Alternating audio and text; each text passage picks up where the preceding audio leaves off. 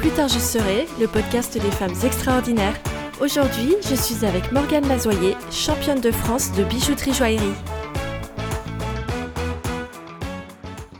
Bonjour à tous, je suis avec Morgane Mazoyer. Bonjour Morgane. Bonjour. Euh, Morgane, tu as 22 ans et tu es bijoutière joaillière. Alors, tu as littéralement de, l'or dans les mains euh, parce que tu es championne de France de la compétition World Skills. Notamment, on va revenir sur tes autres titres aussi. Euh, pour ceux qui l'ignorent, il s'agit d'une compétition réservée aux professionnels de moins de 26 ans. Et en fait, c'est l'équivalent de, de, la Coupe du Monde des métiers. Et toi, tu es la meilleure de France en bijouterie joaillerie. on reviendra sur cette compétition en particulier et aussi sur la manière dont tu es devenue l'une des meilleures. Euh, mais avant ça, est-ce que tu pourrais nous expliquer en quoi consiste ton métier? Alors, euh, mon métier, il consiste euh, à fabriquer donc les bijoux et donc particulièrement donc ça va être l'armature en métal, ce qui va venir accueillir des pierres, tout ça. Donc voilà, moi je suis spécialisée dans dans la fabrication euh, sur euh, métal, or, euh, platine, ça peut être de l'argent aussi. Oui, donc tu, voilà. c'est toi qui fonds le métal et ensuite tu le... Alors, il y a plusieurs processus pour fabriquer un bijou. Moi, je vais pouvoir faire sa conception en 3D, donc en passant sur un logiciel. je vais aussi pouvoir euh, le fabriquer euh, de mes mains, hein, euh, que ce soit avec du fil, une plaque, on va me donner ça et puis avec ça, je vais réussir à pouvoir faire un bijou avec un plan, des cotes. D'une plaque de d'or, en fait, par exemple, tu vas découper une, une bague. C'est ça. C'est ça, c'est ça. En, gros, hein, après, il faut tirer du fil, il faut le mettre en forme, il faut recuire. On a des processus de chauffe avec, du avec des chalumeaux. voilà. Mais euh, en gros, c'est moi qui m'occupe de, de, la fabrication euh, métal du bijou. Après, tout le reste, ça va être soit le sertisseur qui va poser les pierres dessus, le lapidaire qui va tailler les pierres, le polisseur qui va polir, en l'occurrence la monture que j'aurais fabriquée. C'est un groupe de métiers qui fait celui de la joaillerie, mais moi, je suis spécialisée dans la fabrication de la monture. Et euh, comment tu en es venue à ça? Quel a été ton parcours? Alors moi, je suis Sortie de suite après le collège, euh, j'ai pris une voie professionnelle euh, parce que je me voyais pas, euh, je me voyais pas continuer des, des études après, dans le sens où je savais que j'allais mettre la tête dans l'eau. j'ai la chance d'avoir eu des proches qui m'ont accompagnée, qui m'ont montré que c'était une voie qui était possible et que c'était pas une voie de garage comme on peut le penser en général. Donc j'ai pas trop eu peur de me lancer là-dedans et je suis un peu tombée sur le métier par hasard en fait. C'était euh, avec une conseillère d'orientation, donc j'ai eu un rendez-vous en troisième avec elle. Et euh, le rendez-vous qu'on a tous hein, en fin de troisième avec la conseillère d'orientation. Et euh, elle m'a dit, qu'est-ce que tu veux faire de ta vie? Bon, bah, grande question. À 14 ans, c'est un peu compliqué de choisir. Et, et voilà, donc... Donc en fait, tu t'es orientée vers le professionnel, tu as fait un CAP, je crois? Voilà, donc je me suis orientée vers la voie professionnelle, donc j'ai fait un CAP en deux ans. Euh, et ensuite, j'ai continué sur un BMA, donc c'est le brevet des métiers d'art, en deux ans aussi. Après, je me suis arrêtée parce que le diplôme qu'il y avait au-dessus, donc c'est le DN Made maintenant, euh, c'était des, des, des, compétences et des... Enfin, comment dire euh, Ce qu'on a prend pour le DMA, ça m'intéressait plus. Je sortais des coups de ce qui me plaisait de mon métier, donc euh, j'ai préféré m'arrêter au BM. D'accord. Oui, qui, quitte à faire euh, ce diplôme-là quand on aura envie. Voilà, c'est ça. Après, c'est un diplôme qu'on peut avoir avec acquis d'expérience et aussi qu'on peut obtenir en passant d'autres compétitions. En faisant des compétitions, ça te donne droit à des diplômes? Oui, par exemple, si je veux faire les meilleurs ouvriers de France, qui est un objectif euh, futur. Euh, si je deviens meilleur ouvrier de France, on me donne automatiquement le, le, DN Made. D'accord. Oui, d'où l'intérêt de quelquefois de faire les concours pour ceux qui sont pas, qui se sentent pas euh, de retourner sur les bancs de l'école ou quoi que ce soit. faire les concours, ça peut être une vraie voie. Du moins, dans, dans, mon métier, je sais que c'est quelque chose de possible, mais effectivement, c'est quelque chose, il faut se renseigner et, et c'est possible, ouais. D'accord, je savais pas du tout, c'est hyper intéressant. Ah ouais, ouais, puis les diplômes en acquis d'expérience aussi, euh, si on ne se sent pas, au bout de 10-15 ans de métier, on peut se dire, bon, ben, je vais essayer de voir passer ce diplôme par acquis d'expérience et souvent, en fait, on l'obtient. Du coup, toi, tu t'es formé dans le public, mais il euh, y, Oui. y, a plein d'écoles privées plus ou moins prestigieuses euh, et qui coûtent d'ailleurs plus ou moins cher. Euh, alors, c'est un peu opaque, mais j'ai vu que pour avoir un, un, CAP bijoutier, il faut débourser dans certaines écoles, en général entre 10 et 15 000 euros. Pour un diplôme MBA en fabrication de bijoux, c'est même 20 000 euros. Ouais. Est-ce que en bijouterie, c'est comme les écoles de commerce. Est-ce qu'il faut sortir d'une grande et coûteuse école pour trouver un bon travail ou est-ce qu'un CAP, comme toi tu as, euh, ça, te permet de trouver un travail? Alors, moi, je suis dans un milieu où malheureusement, euh, ça peut être comme l'hôtellerie, où déjà de base, en sortant d'une école prestigieuse, euh, on va venir te chercher parce que forcément, l'école est renommée, ce qu'on t'y apprend est renommé, est reconnu. Donc, euh, pour le, pour le futur employeur ou pas, c'est une assurance de, de travail de qualité.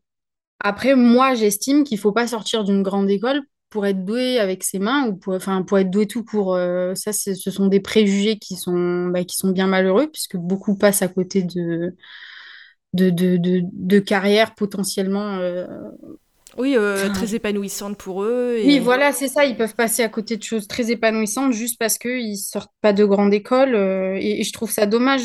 Les gens devraient, euh, devraient donner leur chance, comme moi, peut-être on me l'a donné, même si j'ai provoqué ma chance, parce que après, euh, ça se provoque. hein. Si on attend que ça arrive, euh, parfois on peut attendre longtemps. Donc, euh, mais euh, non, non, moi je sors pas d'une grande école et j'ai ré- j'ai réussi. Ça n'a pas été simple, ça c'est clair. Euh, Mais il n'est pas nécessaire de débourser euh, 20 000 euros pour, euh, pour faire ton métier, enfin pour apprendre à faire. pas. Et, et- et absolument pas. Et j'espère, mais Dieu que j'espère que potentiellement, d'une façon ou d'une autre, je serai peut-être un exemple aussi.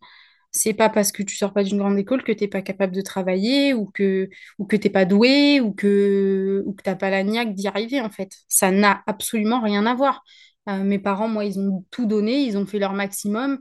Euh, ils pouvaient pas me payer une école, euh, ben c'est pas grave en fait. On va faire avec les moyens du bord. Et on les plus grands ont fait avec les moyens du bord et ils s'en sont très bien sortis quoi. Ouais, tout à fait. Euh, tu as parlé euh, rapidement de ton rendez-vous avec ta conseillère d'orientation euh, en fin de troisième. Est-ce que tu peux nous dire un peu plus en détail comment ça s'est passé? Euh, ben, en fait, du coup, en fin de troisième, j'ai eu un rendez-vous avec la conseillère d'orientation et euh, le fameux rendez-vous qu'on a tous. Et donc, je suis rentrée dans le bureau et euh, en fait, il faut savoir que j'étais pas spécialement douée à l'école. Après, je pense que être douée à l'école n'a rien à voir avec l'intelligence de quelqu'un. Malheureusement, on est dans un système où les deux ne sont pas bien dissociés. Et donc, cette cette dame est partie du principe que parce que j'étais pas spécialement bonne à l'école, je ferais rien de ma vie. Donc, euh, je suis rentrée dans son bureau, elle a regardé mon bulletin, elle a pris un prospectus, elle l'a ouvert, elle me dit bon, sans me- même me regarder dans les yeux, hein, elle m'a dit bon, bah, euh, fleuriste, ça te va, fleuriste? Et en fait, moi, je suis sortie du rendez-vous en pleurs, mais inconsolables, en me disant que je voulais pas être fleuriste. Enfin, euh, après, j'ai rien contre les fleuristes. je- mon chef d'équipe euh, travaillait euh, à l'heure actuelle, euh, c'est le fleuriste du Palais de Monaco. Donc, des fleuristes, il y en a, ils sont très doués, et peu importe les métiers manuels. Mais c'est vrai qu'elle m'avait, elle m'avait mis un coup au moral en me disant, comme si j'étais capable de rien d'autre, en fait. Je, suis de, nature à plutôt avoir la niaque et à montrer aux gens qu'ils ont tort. Donc, à l'inverse, j'ai pris une petite claque, mais j'ai levé la tête et je me suis dit, bah, je vais lui montrer que je ne sais pas ce que je veux faire de ma vie. Et euh, donc, j'ai repris d'ailleurs le même prospectus que la dame. Et euh, avec ma grand-mère, on s'est posé, on a, on a regardé ce qui pouvait me correspondre ou pas. Et puis, euh, et puis, petite anecdote, donc on est tombé sur le métier de, de tailleur de pierre. Et du coup, moi, je pensais que c'était la taille des pierres, des, des- des pierres précieuses et tout. J'étais trop emballée. Je me suis dit, ah, trop bien, je vais faire ça. En fait, on s'est rendu compte que c'est la taille des pierres, mais Oui, dans le bâtiment. des pierres dans le bâtiment. C'est exactement ça. Et du coup, je me suis dit, bon, euh, c'est quoi le bon nom? Enfin, c'est quoi le bon métier et tout. Donc, en fait, je suis tombée sur lapidaire et de lapidaire, je me suis dit, ok, bon, ok, les bijoux. Et je suis allée voir ce que c'était. Je me suis dit, bon, bah, pourquoi pas? De toute façon, au pire, enfin, je reviens en arrière, euh, je retente autre chose. Oui, donc c'est toi qui as vraiment fait le travail de, de, la conseillère d'orientation, c'est toi qui as vraiment regardé ce qui pouvait te convenir euh, en fonction de, de tes envies. Alors plus particulièrement, c'est ma grand-mère. En fait, une fois, elle m'avait vu, euh, elle m'avait vu coudre à la main des écussons. parce que mon frère faisait scout, elle m'avait vu coudre à la main des écussons et elle avait dit à maman, à ma maman, elle lui avait dit ta fille, il y, a un truc, faut, il y a un truc à, il y a un truc à faire dans le manuel. Et, euh, et suite à ça, ben, c'est vraiment, c'est particulièrement ma grand-mère qui m'a montré ce métier, qui me dit, oh, ben, les bijoux, pourquoi pas? Moi, je pensais que tout était usiné. On peut envoyer un singe sur la mmh. lune, tu vois. les bijoux, c'est pas, c'est pas usiné? Et euh, voilà, c'est ma grand-mère qui m'a mis là-dessus. Euh, du moins, qui a trouvé ce métier. Après, le reste, j'ai très vite eu un coup de cœur, quoi. Mais euh, pour en revenir à la conseillère d'orientation, ça, me rappelle, mais euh, quasiment mot pour mot, ce que m'a dit euh, Caroline Boujard, qui est rugby woman au 15 de France. Et dans l'épisode du podcast qui lui est consacré, elle explique qu'elle elle était une cancre à l'école. Et à la fin de troisième, comme toi, elle voit la conseillère d'orientation. Et on l'a orientée vers un CAP fleuriste. Ah, décidément, c'est un. voilà.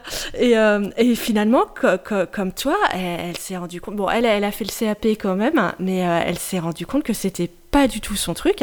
Et a raison parce qu'elle elle a découvert il y a peu de temps qu'elle est euh, au potentiel intellectuel. Et dans quelques semaines, elle va disputer la Coupe du Monde de rugby en tant qu'une des meilleures joueuses au monde. Donc, je, je me pose vraiment la question, autant pour elle que pour toi, quand cette conseillère d'orientation, en ce qui te concerne, t'a collé une étiquette? De cancre alors qu'elle ne te connaît pas, et en plus sur la seule base de tes notes, comment est-ce que tu as fait pour te détacher de cette image? Comment tu as fait pour te dire non, je ne suis pas ce que cette femme pense que, que je suis? Je pense pour plusieurs raisons. Déjà parce que j'ai la chance d'avoir été entourée de d'une famille qui qui n'est pas fermée à, l'idée de devoir forcément faire un bac, L, S ou, je ne sais quelles études pour être intelligent. Euh, parce que quelqu'un quelqu'un de cultivé n'est pas forcément intelligent. Il faut remettre les choses, euh, les choses à leur place. Et le problème de l'éducation euh, d'aujourd'hui, c'est que c'est pas du tout ce qui nous est inculqué. Encore ces derniers temps, j'ai l'impression que c'est en train de changer et heureusement. Mais, mais moi, j'ai eu la chance d'être accompagnée comme il fallait et, et en soi, on m'a toujours quand même dit que j'étais capable d'eux. Et, euh, mais, mais je pense que j'aurais eu des parents qui m'auraient pas spécialement soutenue. Euh, je me serais vraiment demandé si cette dame, elle aurait pas eu raison. Mmh. Mais euh, moi, moi, je trouve ça, je trouve ça affligeant parce que tu, as raison, la, manière dont fonctionne un petit peu la, la vision qu'on a dans l'éducation nationale de qui est intelligent, qui ne l'est pas. Déjà, tu pars du principe que soit tu es intelligent, soit, soit tu ne l'es pas, ce qui pour moi est totalement faux parce que tu peux toujours tout apprendre. Et ensuite, ça, rejoint aussi ce que dit euh, Laure Saint-Raymond, qui est une grande mathématicienne et euh, qui a fait une mm. interview aussi. Euh, elle a dit dans son épisode qu'en France, le système scolaire est fait d'une telle manière que, par exemple, après seulement deux ans de primaire, certains élèves, donc des, tout petits, hein, euh, genre 8-9 ans, certains élèves sont persuadés d'être mauvais et d'être bêtes. Et euh, moi, je trouve ça je trouve ça d'une tristesse absolue parce que déjà on se prive de talent et ensuite on, ça, ruine la vie de, de, plein de gens. Et toi, tu as réussi à passer au-dessus de, de, ça. Qu'est-ce que tu peux dire aux jeunes qui n'ont pas eu le même environnement familial que toi et auxquels on colle une étiquette de mauvais élèves, de bon, de bon, de bon à rien. Qu'est-ce que tu peux leur dire pour, euh, enfin, qu'est-ce que tu leur dirais si à la maison ils n'entendent pas euh, si tu es capable? C'est pas, c'est pas facile. C'est alors c'est vraiment pas facile. Euh, bah déjà, je leur dirais que de toute façon, l'avenir, il leur appartient à eux. C'est pas les autres qui vont construire leur vie et puis c'est pas eux qui vont se lever tous les matins en, faisant ce que les gens ont envie qu'ils fassent. Euh, je veux dire, le, matin, tu te lèves, euh, tu as, envie de, faire, euh, de, faire dans l'esthétique, que tu sois un homme ou une femme, ou que bah, fais-le en fait. Je veux dire, c'est toi qui te coucheras le soir avec la banane parce que tu as rendu un client heureux. Euh, Et comment tu fais si on te dit que c'est pas pour toi, t'es pas assez bon pour le faire? Ben, on écoute ce genre de podcast en fait. Et on se compte, en fait, mais non, mais c'est vrai. Et on se rend compte que en fait, on n'est pas tout seul. Euh, Il y, y a des tas de gens. Et, ma- et maintenant, heureusement, il y a Internet qui aide beaucoup, mais euh, on, on- on est un tas de, de- de gens à pas forcément avoir pris les chemins qui nous étaient euh, tracés, parce que les gens ont tendance à tracer les chemins pour nous. Et, euh, et ça s'est très bien passé. Ça s'est très bien passé. Et au pire, euh, si ça se passe mal, tu, tu fais quoi? Ben écoute, tu reviens en arrière et puis tu recommences et puis tu auras toujours appris quelque chose en fait.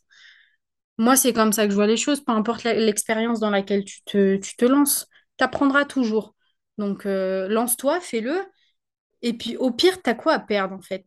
T'as, t'as quoi à perdre? Dans tous les cas, au pire, tu vas rencontrer des gens, tu vas peut-être soit t'épanouir euh, comme un fou dans, ce- dans le travail que tu auras choisi ou pas, mais au moins tu sais que c'est pas ce pourquoi tu es destiné et tu passes à autre chose.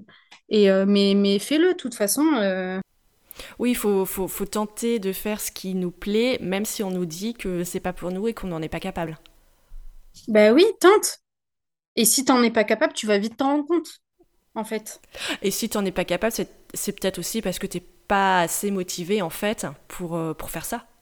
Et c'est que c'est pas, c'est, c'est que c'était pas, c'est que c'était pas la bonne voie, tout simplement. Après, des voies, on a de la chance, il y en a, il y en a beaucoup.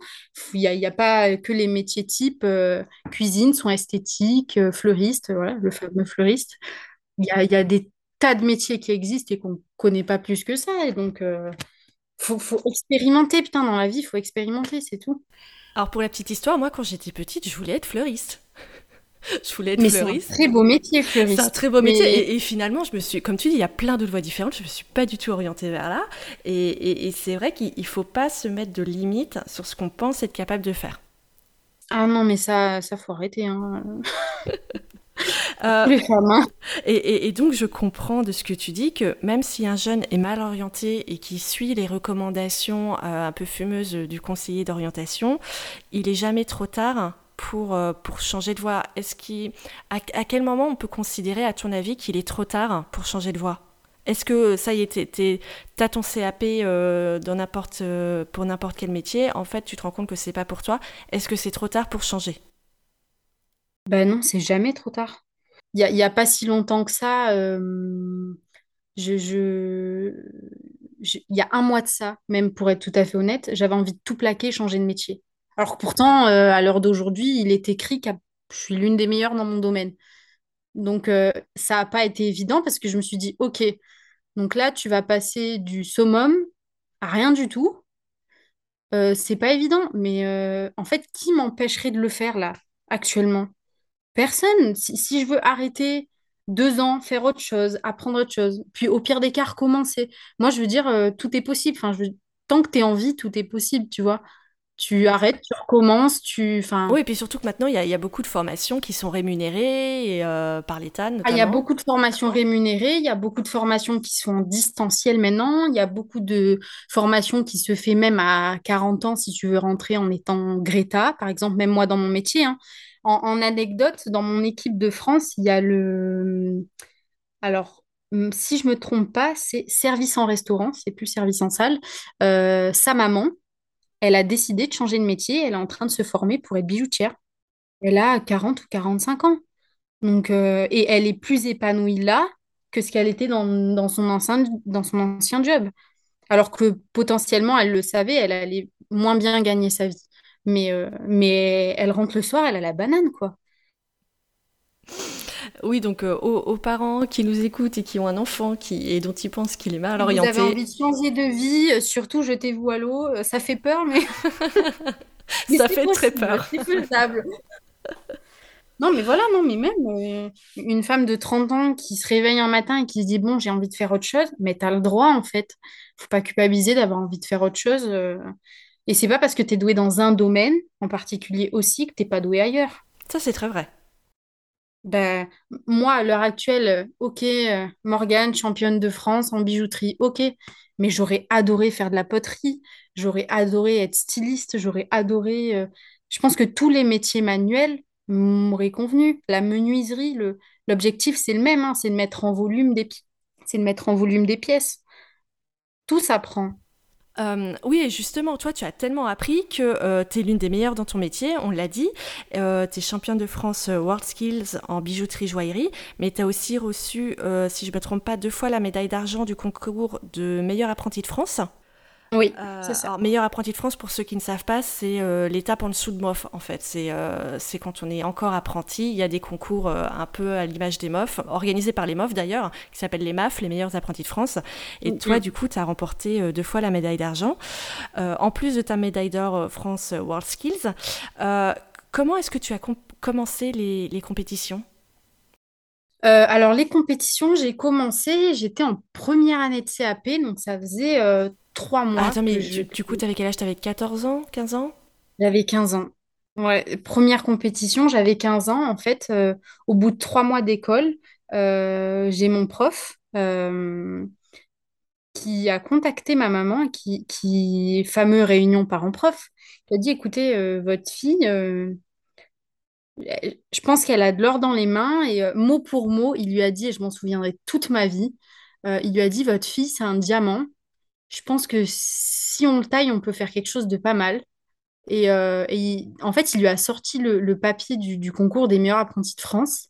Et euh, ma mère, qui sort pas du tout de ce milieu-là, et euh, elle est restée bouche bée. Donc, elle a, elle a, sorti son téléphone, elle est, elle est allée voir sur Internet, c'est quoi les meilleurs apprentis de France, tout ça. Et elle s'est dit, OK. Bon, elle était OK pour me suivre. Nous, on a tenté. Moi, les concours, je connaissais pas. Et en fait, je m'y suis ça m'a piqué. Ça, ça, m'a mis au challenge. Ça m'a, pendant que, en l'occurrence, euh, les autres étudiants de ma classe faisaient des pièces euh, qu'on demandait, que notre prof demandait, moi, j'étais uniquement consacrée sur une pièce de concours. Mais et je me rappellerai, euh, c'est, je l'ai toujours, cette pièce, c'est un hublot. Première fois de ma vie, je me retrouve à faire une charnière, en fait. Donc, ma, mon hublot, en fait, j'ai fait une pièce articulée. Attends, mais un hublot comme une fenêtre? Exactement, comme les hublots de bateau en fait. Et je me suis retrouvée à faire une pièce articulée avec plein de choses qui devaient s'ajuster. Des... Et j'étais qu'en première année de CAP. Et quand j'ai fini cette pièce, la fierté que j'ai eue de me dire, putain, mais j'ai fait ça de mes mains en fait. Je suis partie de, de, de, de code sur un papier et j'ai fait ça de mes mains. Et j'étais tellement fière, je me suis dit, mais il faut pas que ça s'arrête en fait. Oui, donc ces concours, ça a été une, vraie, révélation, mais euh, qu'est-ce que tu aimes dans les concours et, euh, dans la compétition en général? Euh, Sur les concours, le travail qu'on me demande n'est pas le même que celui qu'on peut me demander en entreprise. C'est-à-dire qu'aujourd'hui, dans le monde de l'entreprise de la joaillerie, on a des logiciels 3D qui font qu'on prépare le bijou sur, sur l'ordinateur, on envoie et en fait on reçoit une fonte. Donc ça va être un, travail de reprise d'une fonte qu'on va recevoir. Euh, dans le plus gros des cas. Euh, là, dans les compétitions, on te donne fil, plaque et tu te débrouilles en fait. C'est vraiment, tu, vas construire un bijou de A à Z. C'est l'aspect euh, artisanal plus plus quoi. C'est-à-dire que là, tu, pour moi, un bon bijoutier ou un bon joaillier, c'est pas forcément celui qui va bien travailler euh, dans ce que va lui demander son entreprise. Euh, faire une reprise de fonte, euh, tous les joailliers peuvent le faire. réaliser un bijou à partir d'un plan, du fil et une plaque, ça, pas tout le monde peut le faire. Et est-ce que le classement a une importance pour toi dans les concours? Est-ce que c'est ta performance qui compte? Est-ce que c'est juste le fait de d'améliorer tes, tes, comment dire tes compétences avec la matière? Bah, alors, il y a plusieurs choses. Quand je, quand je suis en compétition comme ça, forcément, le classement, euh, c'est une compétition. Voilà, je, le fais aussi pour, euh, pour être dans, dans les meilleurs. C'est pas dire que je, je le fais même pas sans penser au classement, ce serait pas vrai. Mais euh, par exemple, quand j'ai fait les, Olympiades, mes premières Olympiades, je, je suis arrivée septième sur le classement ça m'a fait tout drôle. Hein. Euh, ça m'a fait tout drôle. Pourtant, on te dit, ouais, t'es quand même au championnat de France, c'est que c'est que t'es doué.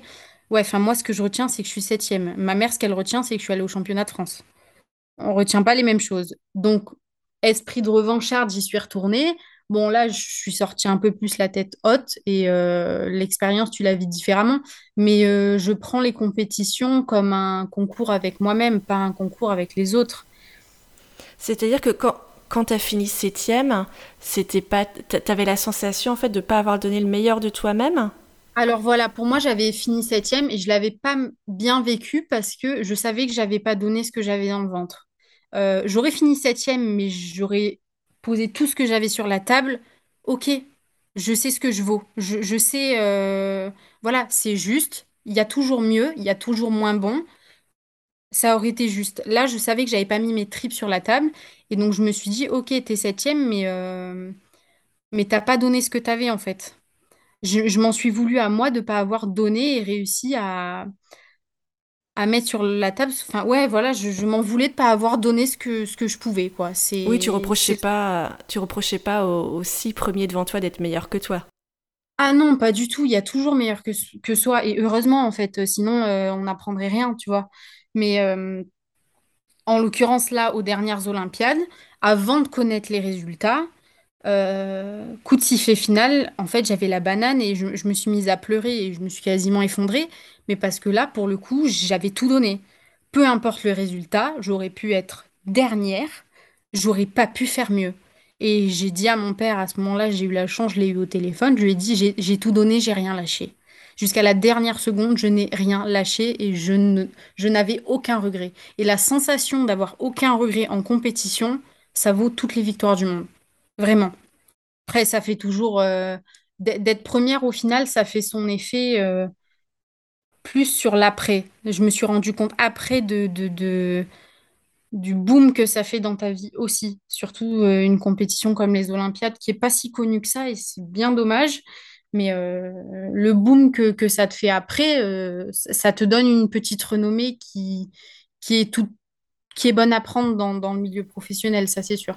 Oui, puis même au-delà de ça, la, fierté que tu as toi-même, tu, m'as raconté, je crois, le lendemain de la, de la finale. Ah, le lendemain de la compétition, euh, moi, je suis quelqu'un qui m'autorise pas trop à me à apprécier. Voilà, j'ai du mal à apprécier mes réussites. C'est peut-être trop humble, je je sais pas. C'est la façon dans laquelle j'ai peut-être été éduquée aussi. J'ai très peur de très vite paraître euh, m'as-tu vu ou et donc, j'ai j'ai tendance à, à pas profiter de ces choses-là. Et là, c'est ma maman qui me dit, mais profite en fait. Tu sais ce que tu as sacrifié pour être là, parce que j'ai sacrifié cinq ans de ma vie et j'ai fait des choix qui n'étaient pas évidents. Et euh, elle me dit, donc, tu prends deux jours et tu profites. Bah, c'est pas tombé dans l'oreille d'un sourd. hein. Le lendemain matin, je me suis réveillée, je suis allée boire le café avec ma médaille autour du cou. Voilà, ça a duré 24 heures, donc j'ai pris ce que j'avais à prendre. Et ma médaille, je l'ai prise, je l'ai posée, elle est rangée, elle est dans un tiroir. Euh, je sais ce que j'y ai gagné pendant cette compétition en dehors du titre. Et puis voilà, maintenant, euh, je, je regarde devant en fait. Je reste pas derrière à me dire, ah, je suis championne de France, ah, je suis championne de France. Ok, c'est fait. Maintenant, je passe à autre chose. La, la vie, elle avance, tu vois, je m'arrête pas à ça non plus. Alors, tu as dit que tu as, vécu des déceptions en compétition, hein, notamment bah, la, la première fois où tu as participé aux Olympiades, Ouais. quand tu es arrivé septième. Co- comment, dans ces cas-là, tu fais pour te remettre en selle? Alors, ça a été très compliqué. Ça a été très, très compliqué. Euh, j'ai eu de la chance dans mon malheur, dans le sens où euh, il y a eu le Covid. Et en fait, le fait qu'il y ait le Covid, j'ai eu le temps de digérer le truc et de me dire, bon, maintenant, tu vas te mettre un coup de pied et, euh, et tu vas y aller parce que après, pour cette compétition-là, en l'occurrence, il y a une moyenne d'âge maximum. Et au moment de ma deuxième présentation, j'avais atteint l'âge maximum. Je pouvais plus me représenter. Donc, si j'avais moyen d'être championne de France, c'était là, maintenant, une seule fois dans ma vie. Dans mon métier, il n'y a pas d'autre compétition pour être champion de France. Les, meilleurs ouvriers de France, tu peux l'être, mais vous êtes plusieurs dans l'année. Là, c'était le seul moyen pour moi d'être la seule et unique et de pouvoir dire, je suis là, je l'ai fait et ça ne m'est pas dû en fait. Ça ne m'est pas dû. C'est une compétition qui va se passer un peu comme, euh, comme Top Chef en fait. Ça va être devant, devant un public sur un temps donné. Il n'y a pas de triche, il y a pas de, on peut pas dire que, tu vois. Mhm. On peut pas m'enlever ce que j'ai fait à ce moment-là pendant cette compétition et dans le temps qu'on m'a donné. Et donc, c'était vraiment l'aspect euh, c'est maintenant ou jamais qui t'a permis de te remettre en selle. Ouais, c'est ça.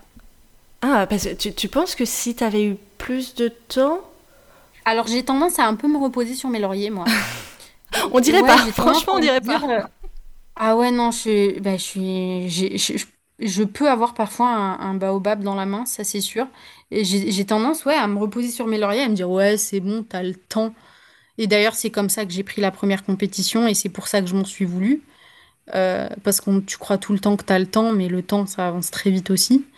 Et, euh, et là, je me suis dit, bon, écoute, tu, tu te mets dedans, tu fais ce que tu as à faire et, euh, et advienne que pourra. Mais je voulais surtout pas avoir le regret que j'avais eu la première fois de me dire que j'avais pas donné ce que, le maximum de moi-même. Et est-ce que ça t'arrive de jeter l'éponge? Oui, oui, ça m'arrive plein de fois. euh, et je, je- j'ai très souvent euh, pleuré. J'ai beaucoup pleuré, j'ai beaucoup douté, j'ai beaucoup... euh, c'est super difficile d'être, de se confronter à soi-même. Ouais, ça c'est vrai. C'est, euh, euh, les compétitions, je le fais pas pour me confronter à X ou Y. Je le fais en me disant, bon, maintenant, tu vas te dépasser, toi. Mais t'as t'as- t'as- t'as- t'as jamais jeté l'éponge en ce qui te concerne parce que bah t'as réussi. Ben, je jette l'éponge, mais un temps. Je, je, je- j'ai besoin en compétition euh, et même dans la vie en général, hein, à un moment donné, j'ai besoin de faire pause. Tu vois, j'ai besoin de me dire, allez là, on va faire un temps d'arrêt. Il durera le temps que tu as besoin, parce qu'il faut savoir s'écouter aussi.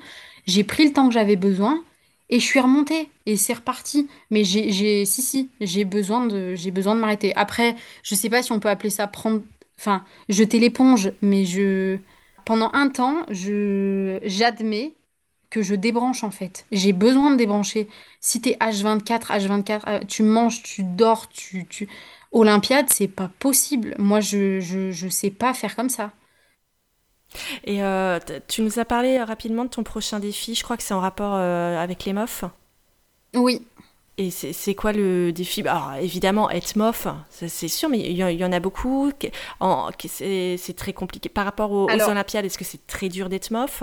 Une fois qu'on est championne de France? euh, alors les pièces de MOF, c'est bah, c'est un concours où on nous demande pas les mêmes choses. Euh, Être MOF, il faut, il faut déjà quand même beaucoup plus de, de coffre et d'expérience, euh, parce que la pièce qu'on te demande de sortir, euh, Généralement, c'est quand même assez, euh, assez monstrueux et peu importe le sujet de MOF et peu importe le métier. C'est bien pour ça que c'est le Graal de la compétition. Et d'ailleurs, si je me trompe pas, la carleuse l'a dit, quand elle est devenue MOF, euh, sa vie professionnelle, elle a pris un tournant, elle s'y attendait même pas. Le titre, faut vraiment aller le chercher. Il le donne pas à n'importe qui. Et voilà, donc moi, je vais prendre le temps que j'ai besoin de prendre pour, pour avoir ce titre parce que c'est... euh, c'est un objectif que je me suis mis et que j'avance aussi par objectif, qu'il soit court ou long, mais, euh, mais c'est un objectif que je me suis mis en tête. Après, forcément, j'ai l'envie de me dire, euh, est-ce que je pourrais peut-être pas être la plus jeune femme joaillière à être titrée meilleur ouvrier de France? Bon, petite fierté, rajoutons des défis là où, il y en a déjà. Mais voilà, ça c'est un petit truc perso. Je crois que c'est la prison. On peut s'inscrire à 23 ans. Le, le plus tôt possible de l'inscription, c'est 23 ans. Donc, euh, bon, là, la, la session est passée. Je vais prendre un temps pour moi et pour, euh, pour souffler de la compétition aussi, puisque ça fait sept ans que j'en fais tous les ans, euh, et pour mieux me remettre en selle. Et puis, j'ai un tas de choses à apprendre aussi avant de présenter une compétition comme ça. Mais euh, dans tous les cas, les sujets, même si je m'y, je m'y inscris pas, je vais les regarder, je vais les travailler, et euh, voilà. Est-ce que les gens sont surpris quand tu leur dis que tu es bijoutière? Est-ce qu'il y a un, un- un prototype du bijoutier et une tête de l'emploi? Euh, bah déjà, pas beaucoup de gens connaissent ce, ce métier. Euh, c'est quand même, euh, ouais, j'ai vu que ça avait pas l'air si commun que ça. Ah, tu fais quoi de ta vie? Bah, je suis joaillière. Quoi? Tu vois, généralement, c'est c'est quoi ce métier? Mais du coup, tu fais quoi? C'est les pierres? Tu changes les, les, les piles de montres? Hmm, non. Tu vois, du coup, faut, faut, faut recontextualiser le, le truc, mais, euh, mais c'est pas courant comme métier euh, de ce que j'ai l'air de- d'en entendre dire. Comme tu dis, je, je pense que la plupart des gens s'imaginent que c'est fait en usine à la chaîne. Et, euh, et sur un autre aspect, sur l'aspect création, euh, on- les bijoux sont plutôt portés par les femmes, mais les créateurs, bah, c'est plutôt des hommes. Oui, Alors, t'as une explication pour ça? non, non, non, dis-moi. Ah non, je- j'en ai pas non plus. Je, je me demandais si tu savais si le métier attirait moins les filles, et si oui, pourquoi? Alors, je pense que le métier a tendance à, attirer les, les filles dans l'idée que les bijoux, c'est, c'est quelque chose euh, qui est dans les mœurs depuis très longtemps, très féminin. Euh, mais dans la fabrication, c'est quand même, euh, stéréotypé masculin, quoi. C'est comme le, le, le métier de, le métier de joaillier. euh, en soi, on travaille avec des outils, on travaille avec des marteaux, des fraises, des, des- de la graisse, euh, on, de- on- tape euh, sur du métal. C'est, c'est pas très féminin. dans le stéréotype, c'est pas très féminin. Donc, ça a plutôt tendance à attirer les hommes. Maintenant, là, c'est un peu en train de changer. Pour quelle raison? Je ne sais pas. Peut-être la même raison qu'on que les femmes se lancent dans le carrelage ou dans la mécanique. Je vois pas pourquoi on serait pas moins capable de prendre un marteau et de taper dessus, quoi. Enfin, Euh, alors, on en a discuté euh, toutes les deux euh, la première fois qu'on s'est parlé. Il y a très peu de, de sources et de livres et d'ouvrages sur les femmes bijoutières. Pourtant, elles ont mm, mm. existé. J'en ai découvert un d'ailleurs, si ça intéresse les gens. C'est un bouquin de Juliette Ware de la, Rof- de la Rochefoucauld sur les femmes bijoutières. Et est-ce que connaître le parcours d'une femme bijoutière pourrait aider, tu penses, d'autres filles à se projeter dans le métier S'il y avait plus de modèles de femmes bijoutières, est-ce qu'elles se diraient Ah bah ouais, ça je peux le faire Ah, ça, c'est, j'en suis convaincue, mais c'est comme dans tous les métiers. On a, on, avance par exemple, enfin, comment dire, on, avance en ayant besoin d'exemples aussi. L'exemple le rassure. Donc, euh, il y aurait eu une femme joaillière. euh, moi, personnellement, je ne sais pas si j'aurais eu plus de motivation et je me serais dit j'en suis capable. Mais je pense que ceux qui ont besoin d'avoir un modèle féminin pour se dire je suis une femme, donc je suis capable puisqu'elle a Mhm. réussi, c'est sûr que ça peut changer beaucoup de choses. Et euh, est-ce qu'il y a des gens qui t'inspirent en général? Comment... Tu pourras pas l'interviewer, cette dame? Euh, malheureusement, elle est au Panthéon. C'est euh, Simone Veil. Depuis qu'on m'a parlé de cette femme, euh, je, l'ai découverte comme euh, on a tous la chance de découvrir cette femme au, collège. hein. On n'approfondit pas forcément tout ce qu'elle a réussi à faire, mais c'est une femme qui n'a pas eu peur de se lever devant une assemblée d'hommes et de dire, écoutez, moi, je suis pas d'accord. Moi, je suis une femme et je pense que j'ai le droit de choisir pour moi. Et ça, c'est fort, tu vois. Et donc, à partir du moment où elle, elle te dit ça, peu importe le domaine, en fait, si tu reprends sa façon de penser, mais tu es capable de tout. Et parce qu'il y a des femmes comme ça, on est capable de tout. Faut pas se mettre des barrières, quoi. Ouais, ouais, je suis tout à fait d'accord. On va aller un petit, on va parler d'un autre sujet qui est euh, plus en rapport avec ton métier. Euh, alors, Mhm. J'ai vu que la directrice internationale des ressources humaines de Van Cleef Arpels, euh, Mhm. elle dit que pour être bijoutier, il faut avoir une bonne capacité d'apprentissage parce que c'est un métier où on, a- on- où on apprend en faisant, en fait. Est-ce que tu Oui. confirmes, est-ce qu'il faut apprendre tout au long de sa carrière et accepter de jamais tout savoir? Ah, Dans tous les cas, de- un, métier manuel, bon, après particulièrement celui de, joaillier aussi, mais on ne cesse jamais d'apprendre. Je, travaille avec, euh, avec deux joailliers euh, dans mon entreprise. Euh, Ils ont, ils ont 60 ans. j'en apprends beaucoup d'eux et eux en apprennent beaucoup de moi aussi. Alors que pourtant, j'ai que 7 ans de métier, hein. C'est, on, on ne cesse toujours de, de- de s'enrichir. C'est des métiers et c'est pour ça qu'ils sont toujours d'autant plus intéressants. C'est que le livre, il est jamais terminé en fait. Et du coup, il faut, faut aimer partager son métier avec les autres. Faut pas rester dans son petit coin à essayer de faire son truc. non, euh. effectivement, ce sont des métiers de transmission. Voilà, c'est des, des métiers qu'il faut avoir le cœur de faire perdurer aussi. Et il y a qu'en aimant son métier qu'on qu'on a envie de le faire perdurer. Moi, j'ai envie de faire perdurer mon métier aussi parce que j'ai eu la chance d'avoir quelqu'un qui me l'a appris avec beaucoup d'amour. Donc, euh, il m'a parlé de son métier, il en est amoureux de son métier, donc j'en suis tombée amoureuse et donc j'ai envie que les gens en tombent amoureux, tu vois. Et d'ailleurs, en, en parlant de, de l'amour que tu as pour le métier, tu m'as dit la première fois qu'on s'est parlé, c'est tu, tu n'as pas l'impression de, de créer des bijoux, tu as l'impression de faire des tableaux. Oui, quand, euh, quand je fabrique quelque chose, et là d'ailleurs, euh, récemment, ça va être le cas puisque euh, je suis en train de travailler pour la première fois de ma vie sur un modèle que j'ai dessiné et qui va être, mis en boutique et fabriqué. Tu n'imagines même pas la fierté que c'est qu'on puisse me laisser faire ça.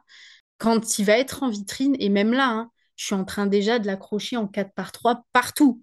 Alors pour l'instant, c'est qu'une ébauche, c'est qu'un dessin, mais je sais que ça va se faire et donc j'ai envie d'en prendre tout ce que j'ai à y prendre. Euh, moi, les bijoux, là, j'ai de la chance. Je suis, c'est quelque chose qu'on va mettre en vitrine, qu'on va mettre en valeur parce que ce sont des pièces qui ont de la valeur et donc euh, on va les mettre en avant. Mais euh, les gens, ils, passent devant une vitrine, ils regardent les bijoux. Effectivement, pour moi, ils regardent mes tableaux, du moins quand ils sont passés dans mes mains.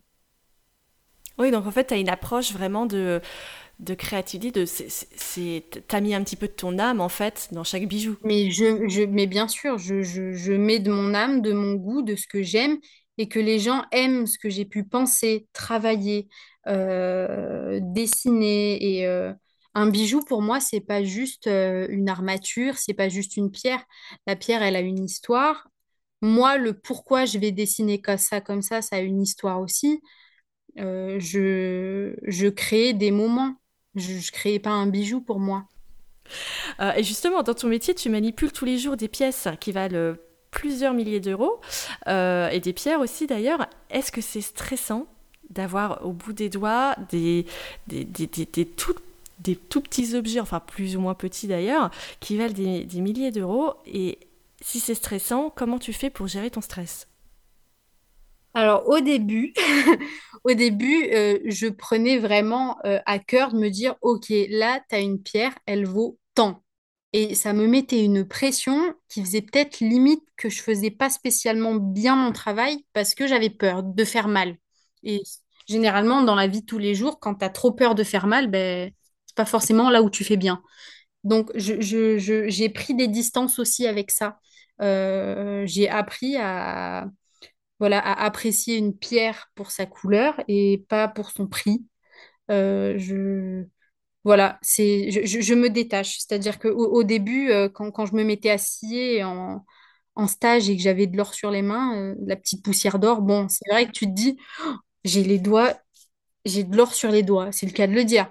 Maintenant, ça me fait plus rien.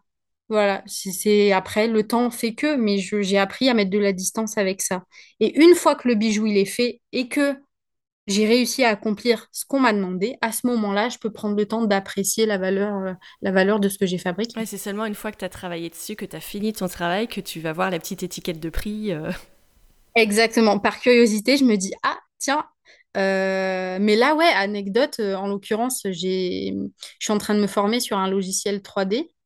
De, de base, j'aime pas du tout le 3D parce que j'estime que j'ai pas fait ce métier pour être derrière un ordinateur, mais plutôt pour être vraiment à la cheville.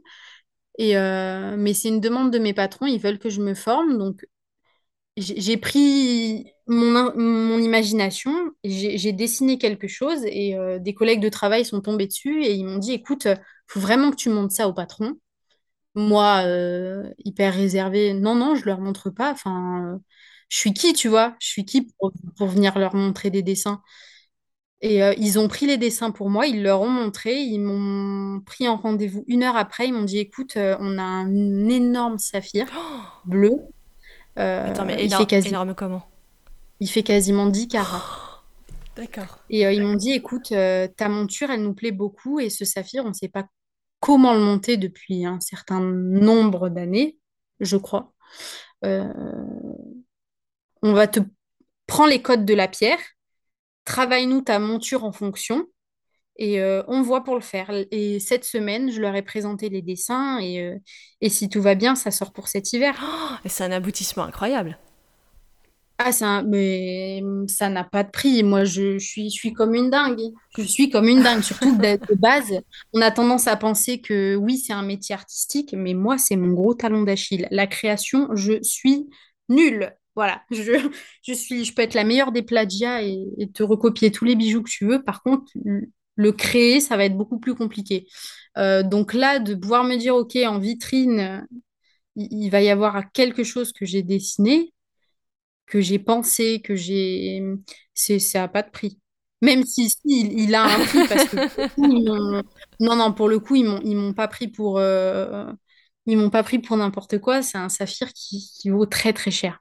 Mais, euh, et donc, euh, la, monture, euh, je n'ose même pas calculer. Hein. Parce que pour le coup, j'ai pas fait semblant. Les, pierres d'accompagnement, je, je, crois que j'ai mis des trucs pour plus de 3 carats de diamant. J'ai pas fait semblant, mais ils avaient l'air ouverts. Hein, donc, apparemment, ça va se faire. Mais je vais la fabriquer. Et une fois qu'elle serait fabriquée, j'irai voir à combien, à combien ils l'ont mis. Mais, mais alors, attends, moi, je...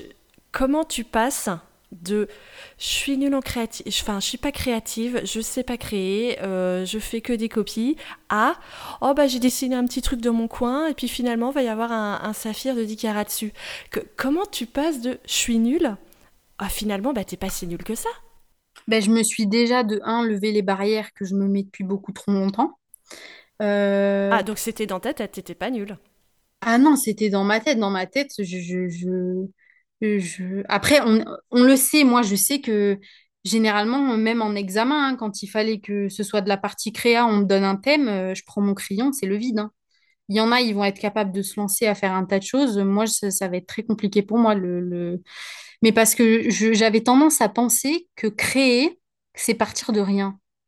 Et donc, quand tu pars de rien, ben, c'est un peu compliqué. Euh, je me suis ouvert les chakras, je me suis dit, bon, créer, mais à partir de ce qui t'entoure.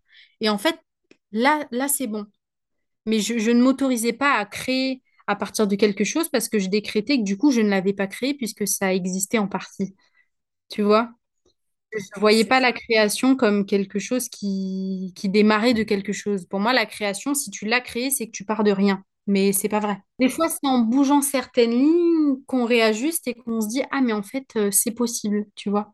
Moi, je me suis dit, euh, c'est en fait, j'ai fait de la comparaison. Je me suis dit, écoute, euh, Picasso, on va prendre Picasso qui est, bon, j'espère connu. Euh, il a décidé et il a peint, euh, par exemple, les Demoiselles d'Avignon, si je ne me trompe pas. Il les a créées, c'est sorti de sa tête, mais en soi, la femme existe. Tu vois?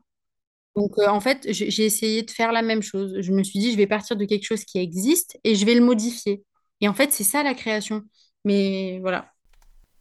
Euh, alors effectivement, il faut, faut, vraiment de la créativité, euh, comme tu dis, il faut, faut, se débloquer ces barrières pour essayer de, de surmonter euh, ce, ce qu'on s'est mis dans la tête. Mais en, dans ton métier, en tout cas, il n'y a pas que la créativité qu'il faut travailler, je crois qu'il faut aussi maîtriser un peu les aspects techniques. Tu en, en, as parlé au tout début avec le hublot que tu as dû faire. Alors les aspects techniques, après, ça s'apprend, mais tu as, as des bases de moi, je suis partie de rien. hein. J'y connaissais rien en bijoux, j'y connaissais rien en métal. Euh, on t'apprend, comme dans tous les métiers, et ensuite t'appliques. Et après, tu te permets d'innover si jamais, euh, si jamais tu te sens assez à l'aise, tu vois. Mais euh, parce que tu m'as dit, là, il y avait une charnière. Tu m'as expliqué aussi quand on s'était parlé, vous aviez une demande d'une cliente qui voulait, qui avait un collier, je crois, qui voulait pouvoir changer de pierre.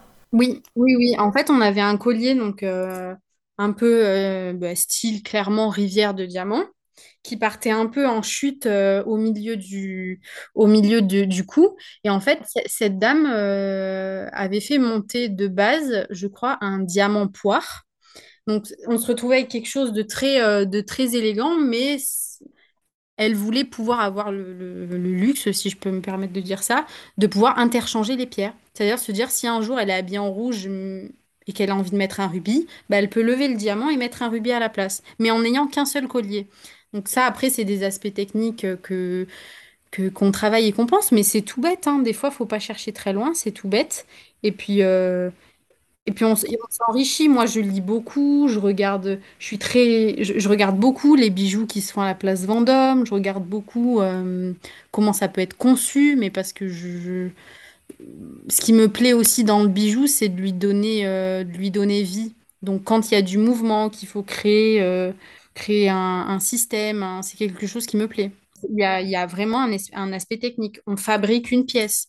Euh, il faut savoir qu'un bijou, je vais surtout parler quand ça va être un collier, mais c'est quelque chose qui doit, qui doit bouger quand même sur le corps. Ça doit, ça doit être assez souple. Et parfois, quand on fait des rivières de diamants, euh, si la rivière, tu, tu fais qu'un seul bloc et que c'est soudé, ça bougera pas, c'est pas articulé. Nous, on doit, on doit faire en sorte que quand c'est posé sur le cou, ben, ce soit agréable à porter, ce soit agréable à regarder et euh, que ce soit solide, que ce soit... Euh, Après, tout ça, c'est des choses qu'on qu'on apprend à aborder, mais parce que parce qu'on en a envie, en fait, tout simplement. Ça se fait tout seul, en fait. C'est, euh, tu peux pas demander à quelqu'un qui fait de la moto de, de suite aller faire des, des, des rallyes GP, tu vois. Oui, ce serait un petit peu irresponsable. Voilà. bah là, c'est pareil, tu vois. C'est, Faut, faut y aller par étapes, en fait, ça se fait tout seul. Euh, dès que j'ai commencé la bijouterie, euh, j'ai pas voulu faire une rivière de diamants, tu vois. J'ai commencé à faire un petit anneau en argent que ma maman a toujours, d'ailleurs. Ça m'a appris à faire une soudure. Après, je l'ai poli, ça m'a appris à faire le polissage. Maintenant que je sais faire les soudures et le polissage, je passe à l'étape suivante. C'est centimètre par centimètre, comme on dit en compétition. Et euh, est-ce que l'erreur est tolérée dans ton métier? Euh, alors, ça dépend. Pour faire un petit peu peur. Non, non, ça, ça dépend. Euh, si par exemple, je, je- je vais me rater sur une soudure ou euh, comme je l'ai fait il n'y a pas très longtemps d'ailleurs, sur une bague, j'ai j'ai fondu des griffes. Bah, écoute, tu as fondu des griffes, bah, on refait le chaton et euh, c'est ce qui va accueillir une pierre, hein, le chaton. On va refaire le chaton et puis c'est pas grave. Par contre, euh, si on vient à fendre une émeraude en deux, elle est fendue, tu peux plus rien faire. Tu peux pas la coller, quoi. C'est une pierre cassée, c'est une pierre cassée. Ah, attends, tu m'as dit ça la première fois qu'on s'est parlé. Moi, j'ai trouvé ça hallucinant. Les pierres peuvent se Ah, mais les casser. pierres peuvent se casser. Le diamant peut se casser. Faut ça, mon Dieu, il faut enlever ce stéréotype. Bien sûr que le diamant peut se casser et selon la taille, c'est hyper fragile. Et d'ailleurs, nous, on, a des bijoux qu'on reçoit en SAV, euh, donc c'est le service après-vente. Des fois, c'est une catastrophe. Les bijoux, les, les, les, les, femmes, on a dû les faire un mois plus tôt. Ils sont fracassés. On se dit, mais ils font quoi avec? Ils roulent dessus, c'est pas possible. Les gens ont tendance à penser que c'est parce que c'est du métal et que les pierres, euh, soi-disant, ne se cassent pas, qui, qui- qui- elles peuvent faire des travaux avec. Euh, non, ce n'est pas vrai. Euh, par exemple, un diamant, euh, je sais pas moi, une taille princesse, ça va être un diamant carré. Euh, il a des angles. En fonction de comment tu le sertis, si tu tapes sur un angle, la pierre, tu la casses. Et, comment tu fais pour apprendre à ne pas la casser? Parce que pour apprendre à pas la casser, il faut quand même manipuler la pierre. T'as forcément un, moment où tu commets des erreurs bah, parce que t'es débutant, t'apprends. Comment tu fais pour apprendre sans péter la pierre? Euh, alors moi, je, je fais pas de sertissage, enfin du moins très peu. euh, je le fais quand euh, il faut le faire, mais c'est pas mon métier. c'est pas mon métier. Donc je suis pas spécialement forcément amenée à, à mettre des pierres sous, sous force, sous pression. Mais par contre, s'il faut dessertir, s'il faut, bah, faut faire attention. En fait, euh, faut, faut faire très attention. On les manipule avec les, les doigts, j'ai- au le moins possible avec des pinces, parce que les pinces, euh, des fois, avec la pression, voilà. Et puis euh, après, c'est, euh, en apprenant aussi des pierres, tu sais laquelle est fragile, laquelle est pas fragile, euh, laquelle faut éviter de chauffer, parce que sinon elle, elle éclate. C'est la, la, composition de la, la pierre en fait beaucoup sur sa fragilité. Donc, euh, en, connaissant sa composition et en sachant à quoi elle peut réagir ou pas, on, on adapte aussi.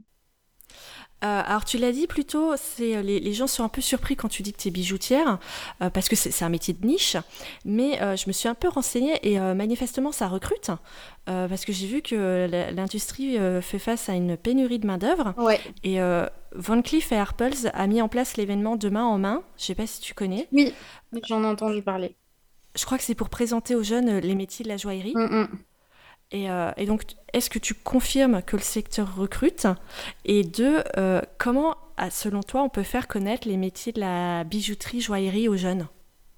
C'est un métier artistique, donc euh, après, c'est, pas évident. euh, c'est un métier qui est quand même, quand même assez, assez particulier.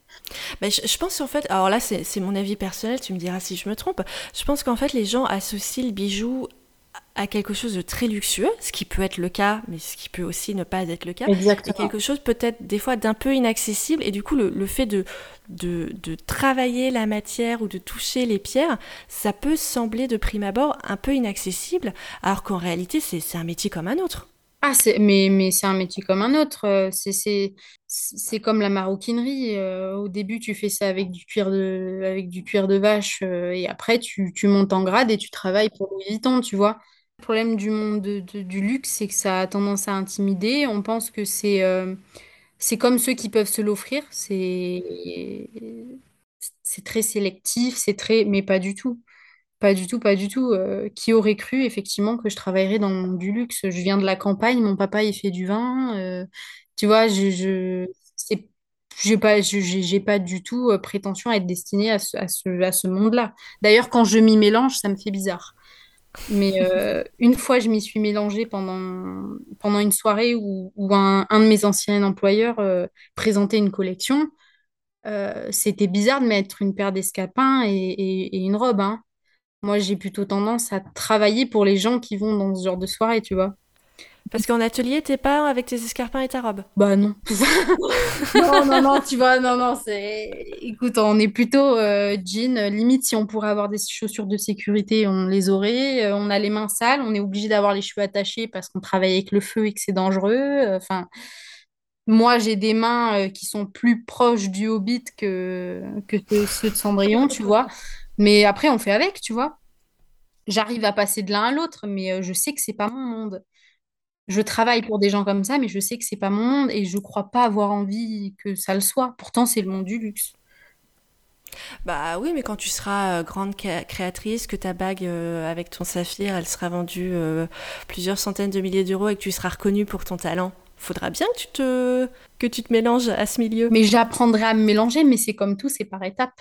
Donc euh, là, pour l'instant, je pense que je suis peut-être un petit peu trop, trop, trop, trop jeune, sûrement, pour, pour ça, et que même moi, en tant que femme, euh, c'est encore un peu compliqué. Mais c'est, ouais, c'est comme tout, c'est par étapes. Voilà.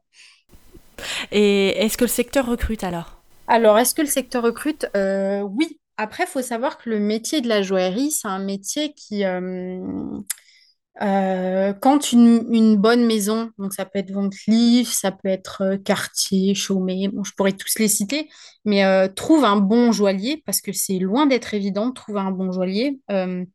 généralement, il le garde. Et c'est quelqu'un qui va, qui va travailler euh, 10, 20, 30 ans pour la maison. Et une fois qu'il va partir à la retraite, à ce moment-là, ils vont chercher un nouvel ouvrier qui va pouvoir être soit à la hauteur, soit, soit équivalent. On est dans des métiers d'art et il faut pas oublier que chaque artiste a sa patte. Donc, quand une maison trouve l'artiste adapté à son image, il va le garder. Oui, mais il y a plein de petites mains euh, qui travaillent. C'est pas lui tout seul qui fait tous les bijoux de la, de la maison. Généralement, il y a pas, on n'est pas beaucoup de joailliers, hein, euh, Ah, d'accord. on n'est pas euh, par atelier. euh, moi, par exemple, dans la maison où je travaille, on n'est que trois joailliers et je suis la seule femme. À la cheville. Après, on a une polisseuse, c'est une femme aussi, c'est pas un homme. Mais dans les grands- dans les grandes maisons, ils doivent tourner à une dizaine de joailliers, euh, pas plus, hein. Ok, donc ça recrute, mais ça reste de la niche. Voilà, ça recrute. Après, euh, c'est, comme dans tout, euh, faut faire partie des meilleurs pour aller dans le bon aussi, quoi. C'est pas, c'est pas, c'est pas ce qui est d'évi- d'évident. Mais après, euh, faut, faut pas se dire que faire partie des meilleurs, c'est inatteignable. hein. Et faut, faut pas se dire je veux faire partie des meilleurs. Tu fais et t'inquiète pas que si ça doit être le cas, ça le sera. Je sais pas. euh, Oui, parce qu'on en- on n'en a pas parlé, mais il n'y a pas que les grandes maisons dans Ah le non. monde de la bijouterie. Ah non, il n'y a pas que les grandes maisons. Et parfois, et c'est très souvent le cas, tu vas beaucoup plus apprendre dans une petite bijouterie que chez les grands. Parce que chez les grands, euh, tout est déjà fait et on peut quasiment dire qu'ils savent déjà tout ou ils peuvent avoir la prétention de penser qu'ils savent déjà tout. Mais c'est plus difficile de travailler sur, euh, sur un SAV, par exemple, donc sur, sur une pièce d'un client qui existe déjà, que de partir de rien. Oui, donc faut vraiment pas se dire euh, oh là là, euh, euh, le... la filière est bouchée parce que toutes les places sont déjà prises euh, dans les grandes maisons. euh, Il y aura pas de place pour moi, c'est pas vrai. Ah non, c'est pas vrai. Et puis, euh, écoute, au pire des cas, même si toutes les grandes maisons, il n'y a pas de place, tu crées ton entreprise, tu l'as fait, toi, ta grande maison. Qui sait, peut-être que je peux glisser à travers ce podcast que j'ai que j'ai la prétention un jour de pouvoir ouvrir ma maison. Mais pour ça, je vais attendre, euh, je vais attendre un petit peu. D'après les conseils de mon papa, euh, il me dit, écoute, fais tes arts, mais après, je t'aiderai à les, ma- à les manier comme il faut. Euh, on en arrive à la question de la fin. Euh, quelle femme, que tu connais ou non d'ailleurs, euh, souhaiterais-tu voir interviewer dans le prochain épisode du podcast? Il y a malheureusement, il y a très peu de femmes qui peuvent être un, un, un- enfin, un exemple dans le sens où on les, on les fait pas assez sortir du lot. euh, Ça, je suis bien d'accord. j'ai pas de... Alors, pourtant, j'ai cherché, hein. Oui, non, mais alors là, c'est tu, tu, euh, tu réponds exactement à la problématique que j'essaie de résoudre, c'est que malheureusement, les, les femmes qui ont un parcours qui, permettrait d'en inspirer d'autres ne sont pas suffisamment mises en avant. Après, j'ai, euh, si je me trompe pas, il y a deux sœurs qui font du tennis. Il y a un très beau film qui est sorti là-dessus aussi. Les sœurs Williams? Exactement. voilà. Ah oui, je, crois que les sœurs Williams, elles ont une éthique de, travail euh, incroyable. Voilà, elles ont, elles ont une éthique de travail euh, qui est assez monstrueuse. Elles ont une, une force de, de, caractère et de, de dépassement de soi que je comprendrai euh, sûrement, sûrement jamais, mais qui est bonne à prendre en exemple. Il y a un très beau film qui est sorti là-dessus. Mais c'est marrant parce qu'il y a beaucoup de, femmes qui me citent des sportives, justement. Mais parce que le monde du sport et de la compétition, c'est exactement la même chose. Oui, et puis, euh, oui, J'allais dire la vie est une compétition, mais non, ça, ça dépend comment tu le vois. Ça, ça, sert à rien de. Tu te bats pas contre les autres, tu te bats contre toi. voilà, mais même dans la vie de tous les jours. Mais elle, euh, moi, moi, tu vois, je, je vais, je te parle d'elle, mais pas forcément uniquement euh, pour ce qu'elles ont réussi à faire en compétition. C'est pour ce qu'elles ont aussi peut-être réussi à changer dans, dans, les mœurs profondes de la femme ou de la femme noire aussi. Ok. Euh, bah écoute, je le, note dans mon agenda d'interviewer euh, Serena et Venus Williams. bah, J'espère que tu arriveras à les avoir. Si c'est le cas, euh, je vais tout faire pour. Ouais, je, je, serai la première à me connecter dessus. bah écoute, on en a fini. Ça a été un, un plaisir d'échanger avec toi. Bah écoute, moi aussi. Merci pour tout, Morgane. Merci beaucoup.